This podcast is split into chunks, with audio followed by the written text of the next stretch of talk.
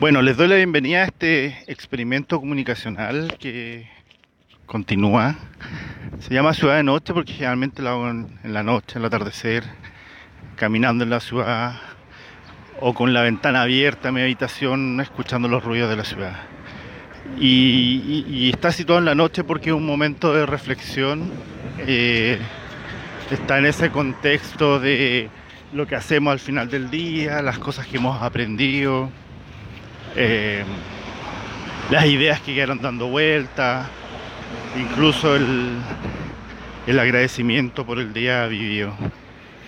Eh, en esta ocasión decidí hacerlo de día porque justo voy a caminar un rato y, quería aprovechar de transmitir algunas ideas. Puse el hashtag eh, miedo un poco para abrir la conversación con respecto a lo que vivimos en el día a día en nuestras vidas y de repente empezar a, notar qué tan presente está el miedo incluso en todas las estructuras humanas y en las formas de hacer que tenemos asumidas como tan normales. Tenemos normalizado ese miedo en, en todas las formas de proceder y de repente bastaría con empezar a, a caer en cuenta de, de dónde vienen estas definiciones, en realidad qué es lo que se quiere resguardar, qué es lo que no se está resguardando. Eh, bueno, y mientras se conectan algunas personas en este horario bien, bien especial de la transmisión, em, también los y las invito a, a hacer sus preguntas al respecto. Esto no tiene guion, no tiene pauta, más bien una intención comunicacional eh, y en esa intención tratar de pensar en voz alta, también tratar de invitar a pensar en voz alta. Y siempre ocurre caminando generalmente. bueno, un, saludo a Sara, a Gira, Verde Flor, Mary Joe, que se han conectado.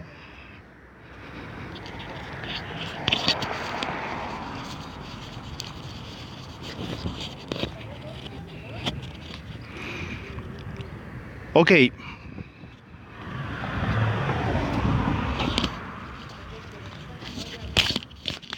Esta es la reflexión, un poco también motivado con las lecturas y, y algunos podcasts muy interesantes, algunas charlas que he estado oyendo, que tiene que ver con ciertos temas de neurociencia que hacen referencia a la amígdala cerebral a este centro de control cerebral donde se sitúan las emociones básicas y principalmente que, que es donde sitúan también los instintos básicos de supervivencia, donde está situado también los temores, el miedo y ese miedo que finalmente gatilla algunos errores de respuesta. Estamos tan condicionados a la supervivencia que incluso cuando racionalmente sabemos y tenemos información de la realidad, decidimos ignorarla por varios motivos. El ejemplo que a mí más me gustó para entender esto es cuando estamos dominados por el miedo, lo que ocurre como conducta es, vamos caminando por la noche eh, y cuando hay mayor control de este medio primitivo, lo que hacemos es escuchar un ruido y la reacción que tenemos es disparar. Y después ver a qué le disparamos. No sabíamos si era un oso o en realidad otra persona. Y eso está pasando en términos de respuesta comunicacional cuando nos relacionamos de manera brusca, de manera violenta, incluso a golpes entre las personas. No, ni siquiera tenemos la capacidad de evaluar si son una verdadera amenaza real a mi supervivencia o, no. Entonces, por ahí también hay, hay una hay un relato acerca de cómo estamos funcionando en frente a todos los eventos, en este caso en Chile, relacionados con la violencia, relacionados con este diálogo que no ocurre y entender un poco que le estamos pasando todo nuestro ser, el control, se lo estamos pasando a un centro de control del puerto de una almendra. a eso estamos siendo reducidos finalmente, a la capacidad de respuesta de una almendra. La otra reflexión tiene que ver con cómo se establece esta percepción de realidad, aun cuando tenemos información cuyo valor entendemos, eh, pero cuando afecta, por ejemplo, nuestra identidad, nuestras creencias, decidimos explícitamente no hacerle caso a esa información. Y ahí hay una serie de cosas relacionadas con el bien común, con el desarrollo humano, donde una vez más le pasamos el, el poder a esta almendra, a la amígdala, al, al estar amigdalado o, estar siempre en este estado de alerta permanente o de miedos imaginarios o de temores que finalmente gatillan estos errores de respuesta y, y se, se convierten en violencia finalmente.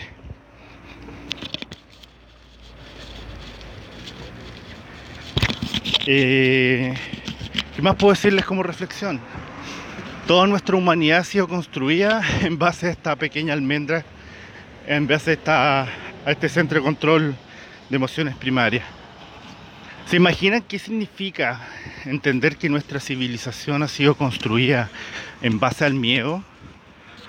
Por ejemplo, cuando hoy día empezamos a entender todas las teorías económicas sobre las cuales el modelo económico que impera a nivel global basa todas sus suposiciones en la teoría de la escasez, en los antivalores relacionados con la acumulación desbordada de bienes, o que la maximización de la utilidad tiene que ver con valores como el egoísmo.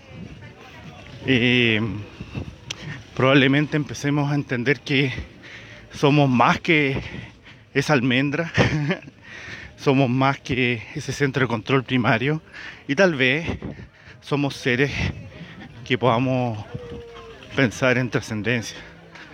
Pero también podemos entender que si no tenemos resueltos los temas básicos de supervivencia, no podemos pensar en trascender, no podemos pensar en sentido de vida y en propósito si estamos con el estómago vacío. Ahora el tema es que actuamos como si tuviéramos el estómago vacío, aunque ya lo básico está satisfecho. A satisfacer apetitos espirituales con cosas que están fuera. Mientras más desbordado sea ese apetito espiritual, probablemente tengamos que tengamos que adquirir fuera de nosotros bienes, productos y servicios eh, en esta reflexión de todo el vacío interno tendemos a llenarlo y el vacío interno es ese temor exacerbado de lo que se tiene tiene que ver con ese miedo prehistórico de morir de hambre, pero cuando el hambre es espiritual, que se llena con cosas externas, eh, podemos entender que ahí hay un gran vacío las grandes fortunas de nuestro país o de cualquier país de Latinoamérica o del mundo, podríamos asociarla a esa pobreza espiritual tal vez. Tal vez. Porque, ¿qué es lo que necesita un ser humano para vivir bien, tranquilo, una vida plena, una vida que me permita desarrollar mi máximo potencial? ¿Qué es lo que se necesita para que un ser humano, un hombre, una mujer, una persona, pueda cumplir con todo lo que se plantea en su vida? Más allá de lo práctico, sino más bien a nivel interno. ¿Cómo, cómo sería eso de seguir esta brújula interna? Si es que le damos voz, porque hasta el momento todo lo que yo he dicho hasta el momento tiene que ver con, le hemos dado voz a, a este centro de control que es del porte de una almendra y, y hemos construido toda una civilización en torno al miedo. ¿Qué pasaría si superáramos ese miedo prehistórico, primitivo, y empezáramos a vivir desde otra manera?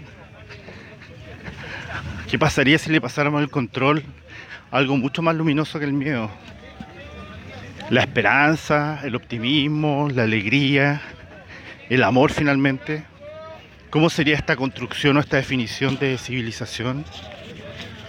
¿Qué pasaría con, con todo lo que hemos construido que pierde sentido cuando lo entendemos desde el miedo? Y finalmente la amenaza de perder todo esto es como lo más grave que nos podría pasar en nuestras vidas. Si no tuviéramos nada que perder y todo por ganar. Bueno, la gran reflexión en realidad yo la había iniciado con respecto al miedo para motivar la conversación, la reflexión acerca de todas nuestras capacidades, nuestras infinitas capacidades, nuestras capacidades inexploradas. Y dentro de todo eso, todas las discusiones y todas las conversaciones, por elevadas que sean, aunque estemos hablando de dignidad, respeto y todo eso, todavía estamos hablando de supervivencia. Y cuando hablamos de supervivencia, hablamos de lo básico, hablamos de este miedo, este miedo que gatilla la razón de ser o la forma de relacionarnos entre nosotros. ¿Qué pasaría si además de reconocer este miedo, lográramos superarlo, además de reconocer el vacío espiritual, entendiéramos que no se llena con, cosas materiales, eh, tal vez como pregunta más que como afirmación o como una como una intención de declarar algo que sea válido para mí y no para los demás. Pero lo primero es darse cuenta cuando estamos tomando decisiones en el día a día. ¿A qué centro de control se le estamos dando? ¿Al miedo? ¿O algo que incluso podríamos entender que se relaciona más con todo lo bueno, todo lo positivo, todo lo brillante, todo lo sobresaliente que me conecta conmigo mismo y con los demás? Con la vida humana, con la vida en cualquier forma de expresión. ¿Qué pasaría si nos relacionáramos con, con nosotros mismos y los demás de otra manera? Bueno, a mí la respuesta que me aparece acá es empezar a ver quiénes no tienen miedo. ¿Quiénes no tienen miedo? Quienes se relacionan sin prejuicio, quienes se están relacionando entre sí de manera amable, sin juzgarse, confiando. Y mi hija me dio la respuesta y, siempre la, la planteo. Los niños. ¿Qué pasaría si fuéramos como niños? Confiando, atreviéndonos a jugar sin sin cuestionar quién es, dónde estudió, quiénes son sus padres, dónde vive, sino más bien viendo al ser humano que tenemos al frente y, empezar a reconocerlo como un par con el cual podríamos hacer cosas, podríamos aprender de él y llevarnos muchas sorpresas cuando empezamos a ver al ser humano que tenemos al frente. Bueno, el tema del miedo da para conversar muchísimo. Todas las construcciones de modelos económicos, políticos, incluso religiosos, y primero religiosos diría yo, están basados en esta definición súper prehistórica acerca de esta noción básica de supervivencia que estando exacerbada finalmente inhibe la posibilidad de colaboración, que es lo que ha permitido también por otro lado la construcción de grandes cosas como, como civilización. Em, ¿Qué hacemos cuando, cuando nos enfrentamos al miedo? ¿Qué cosas gatillan este miedo? Generalmente tienen que ver con la imaginación. El, el dolor puede ser real. Podemos tener dolor a partir de lo físico, a partir de la enfermedad, pero también a nivel emocional. Pero quedar pegado en esa sensación o en ese estado es sufrir. Por lo tanto, el sufrimiento es una elección. Aunque el peligro sea real, el dolor sea real, el sufrimiento es una elección. Y el sufrimiento es vivir en estado de miedo. Es pasarle el centro de control a, esta almendra, todo lo que somos como, como seres conscientes, nos transformamos en seres inconscientes al pasarle nuestras decisiones a esta almendra. Y en el ejemplo que yo daba al inicio, eh, era muy similar a escuchar un ruido en la noche y disparar creyendo que era un oso y después ver si era un oso, un vecino, un amigo, incluso mis propios hijos.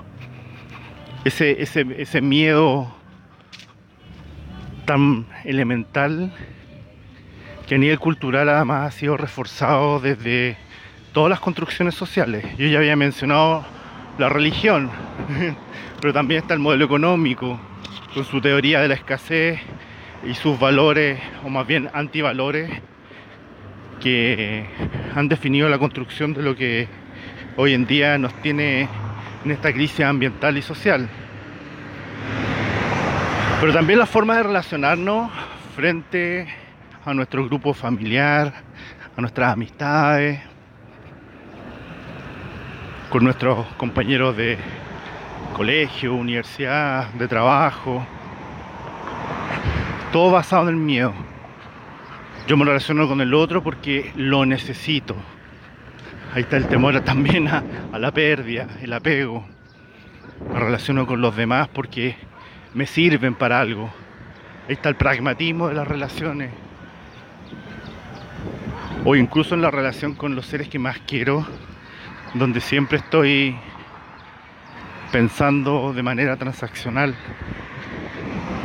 Y si hiciéramos las cosas porque sí, porque tienen sentido por sí mismas, y, esto se gatillara a partir de una tremenda conexión conmigo mismo, que me permite tener estas relaciones saludables y estas conexiones no transaccionales necesariamente con los demás.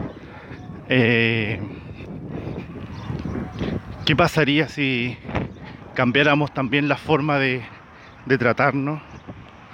y empezáramos a mirarnos como lo que somos, no como lo que creemos que somos. Bueno, este capítulo es algo breve y tiene que ver con gatillar algunas conversaciones y reflexiones en torno al miedo y de cómo se ha construido toda una civilización en torno a eso.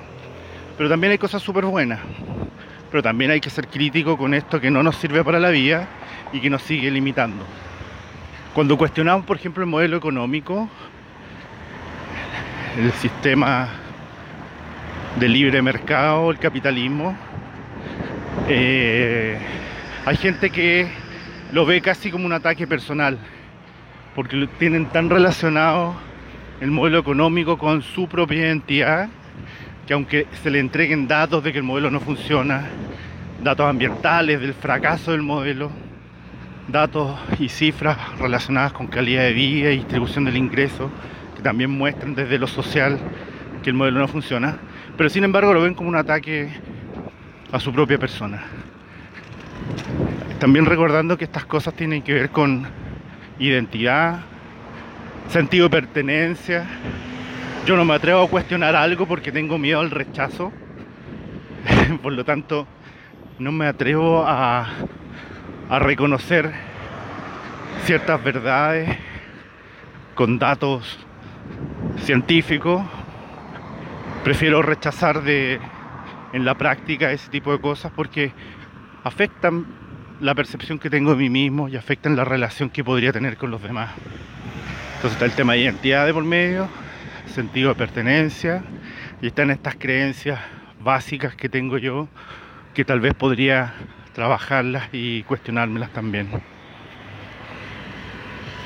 ¿Qué pasaría si rompiéramos nuestros límites y empezáramos a entender que el miedo es una construcción que nos limita y empezáramos a trabajar en esta liberación personal, en esta revolución interior, para ver qué cosas realmente tienen sentido.